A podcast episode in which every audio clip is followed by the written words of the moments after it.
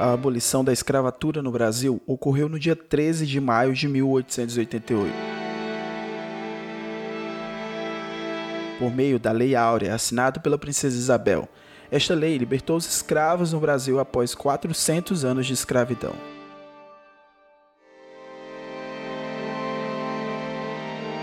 Você está ouvindo História nos Stories. Eu sou o professor Daniel René da Silva e o tema de hoje é a abolição da escravatura no Brasil.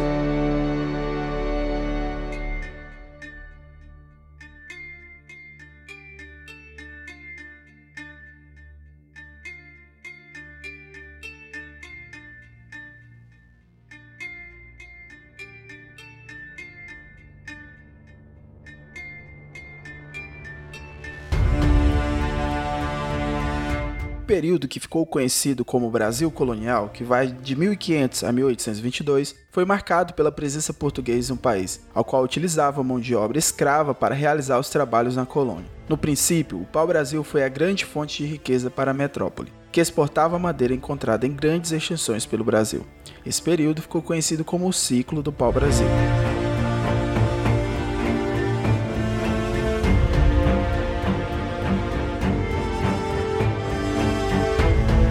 Logo após, a cana-de-açúcar foi o principal produto a ser comercializado, e mais tarde o ouro e o café.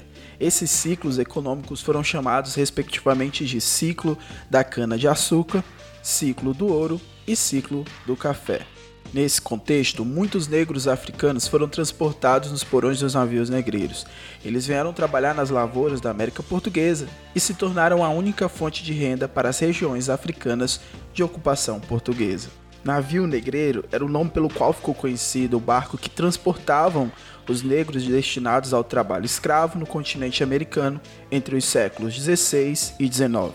O primeiro embarque registrado de africanos escravizados ocorreu em 1526 e o último em 1866.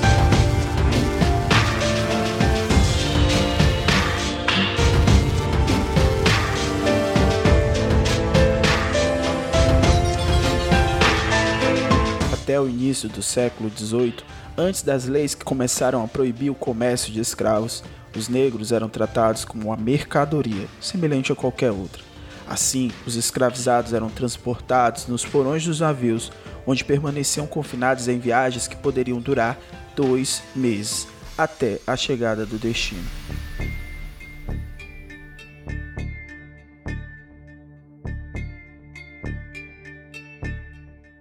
Eram embarcados à força e aprisionados em porões que mal davam para permanecerem sentados.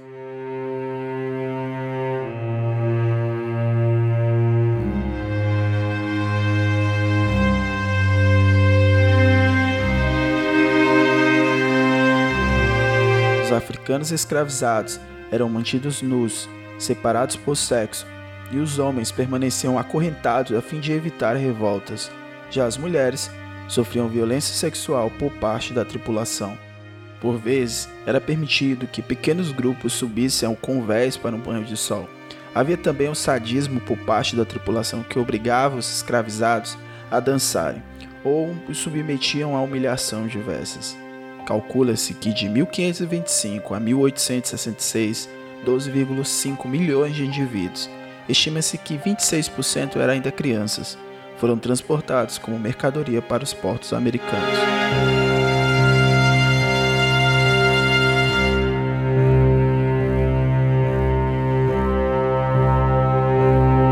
Destes, cerca de 12,5, 1,6 milhão não sobreviveram à viagem.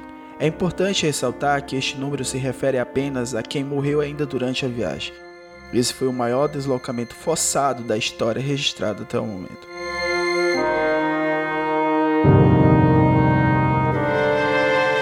A abolição do Brasil ocorreu de forma gradual e controlada pelo governo. Afinal, as elites tinham medo que acontecesse uma rebelião ao estilo de que gerou a independência do Haiti ou uma guerra civil, como nos Estados Unidos. Desde a vinda da corte portuguesa para sua colônia portuguesa, Dom João teve que aceitar vários tratados impostos pela Inglaterra que comprometiam a libertação dos escravos. Em 1831, por exemplo, no período regencial, declarou-se que toda pessoa escravizada que chegasse ao Brasil seria considerada livre. Mais tarde, com a consolidação do Segundo Reinado, uma série de leis foram sendo sancionadas para se pôr fim ao trabalho escravo de maneira lenta. A Lei Eusébio de Queiroz, promulgada dia 4 de setembro de 1850, visava a proibição do tráfico de escravos. A lei foi elaborada pelo político brasileiro Eusébio de Queiroz Coutinho Matoso da Câmara durante o segundo reinado. Foi a primeira das três leis que aboliriam gradualmente a escravidão no Brasil.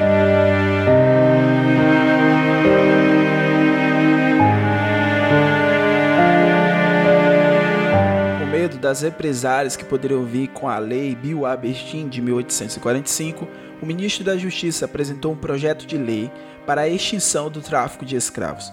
Muitos fazendeiros brasileiros, especialmente do norte, tinham hipotecado suas terras a fim de saldar dívidas com os traficantes de escravos, e vários eram portugueses.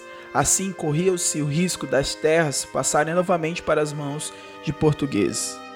Eusébio de Queiroz ainda argumentava que com a entrada de mais e mais negros escravizados, poderia haver um desequilíbrio entre pessoas livres e escravas isso poderia acarretar episódios de revolta liderados pelos negros, como a independência do Haiti ou a revolta dos malês.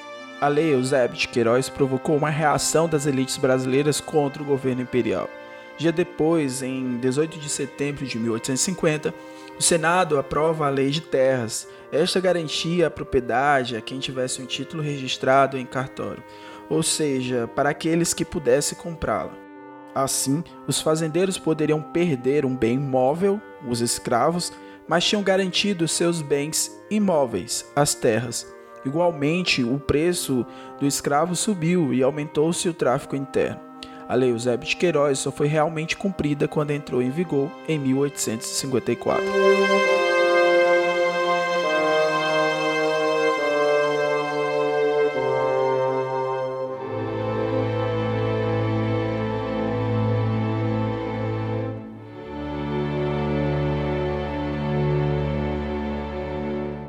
A Lei do Ventre Livre, ou Lei Rio Branco, é considerada a primeira lei abolicionista do Brasil. Foi apresentada pelo Visconde do Rio Branco, do Partido Conservador, e sancionada pela Princesa Isabel em 28 de setembro de 1871. A lei, entre outras resoluções, concedia a liberdade aos filhos de escravos, nascidos a partir daquela data. A lei do ventre livre nasceu do discurso de Dom Pedro II durante a abertura da sessão legislativa de 1867.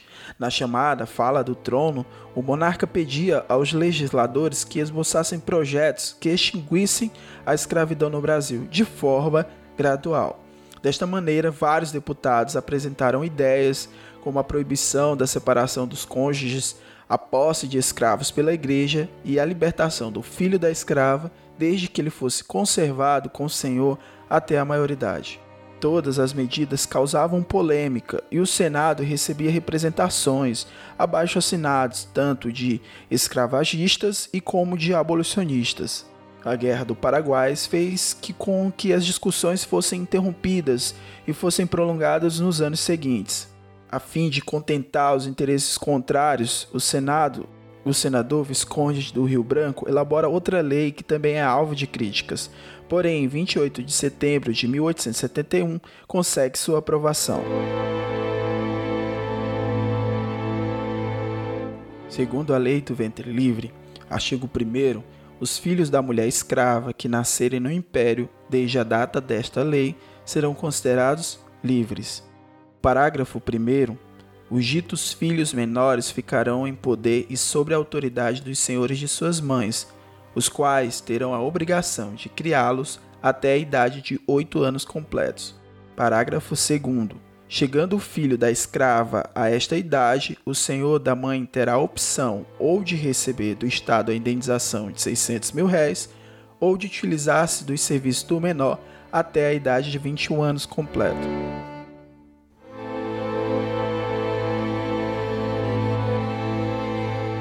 A Lei dos Sexagenários foi promulgada de 28 de setembro de 1885 e concedeu liberdade aos escravos com idade igual ou superior a 60 anos. Em 1884, A lei dos sexagenários foi apresentada no parlamento pelo senador e ministro Manuel Pinto de Souza Dantas, conhecido como senador Dantas. De um lado estavam os abolicionistas que vislumbravam o fim da escravidão no Brasil sem indenização aos proprietários de escravos. De outro, os fazendeiros que formavam a elite agrária do país, na maioria escravocratas, que se sentiam intimidados com as medidas propostas pelos políticos abolicionistas. Eles queriam uma compensação financeira pelas propriedades que iriam perder.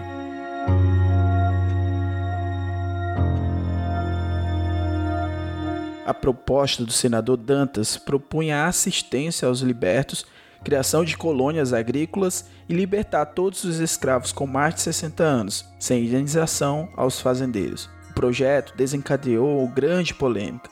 Desta maneira, fazendeiros e liberais se posicionaram contra a aprovação da lei, a qual permaneceu um ano em debate. A lei só foi aprovada quando os senadores José Antônio Saraiva e o Barão de Cortegipe propuseram uma emenda que aumentou o tempo de serviço para a indenização ao proprietário. Observe que essa lei foi um dos passos para a liberdade do trabalho escravo no Brasil. Entretanto, é considerada por muitos uma lei retrógrada que surtiu pouco efeito visto que os escravos viviam em condições precárias e a média de vida era de aproximadamente 40 anos. Além disso, segundo a lei, o escravo aforreado deveria conceder mais três anos de trabalho gratuito, ou até completar 65 anos ao patrão, como forma de indenização. Outro ponto importante a observar é que a lei sexagenário beneficiava em maior parte os fazendeiros, uma vez que os negros com mais de 60 anos já não aguentariam mais realizar trabalhos pesados. A despeito disso, a lei dos sexagenários foi importante para a conquista do fim do trabalho escravo no Brasil. Processo de libertação dos escravos não foi simples, pois os grandes proprietários de escravos e latifundiários queriam ser indenizados. Por sua parte, os próprios cativos se organizavam e economizavam para pagar sua alforria. Igualmente eram comum as fugas, motins e rebeliões. Essas leis também deram ao escravo a possibilidade de solicitar na justiça sua liberdade, caso seu senhor o transferisse de maneira indevida ou se ele fosse, é, se ele conseguisse provar que tinha chegado ao país após 1831.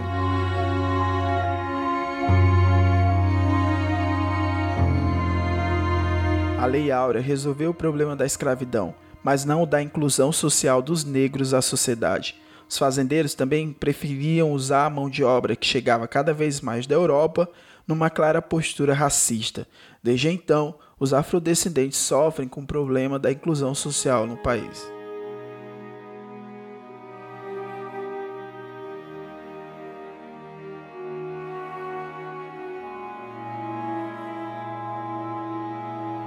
O abolicionismo foi um movimento político e social da segunda metade do século XIX, que reuniu políticos, literatos, religiosos, escravos e a população interessada em acabar com o comércio e trabalho de escravo no Brasil.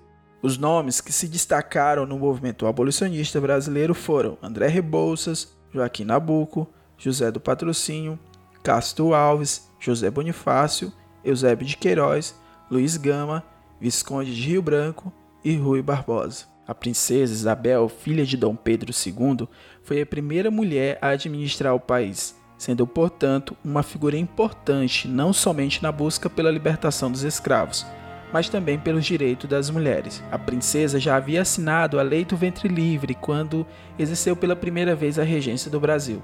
Também era uma conhecida admiradora da causa abolicionista.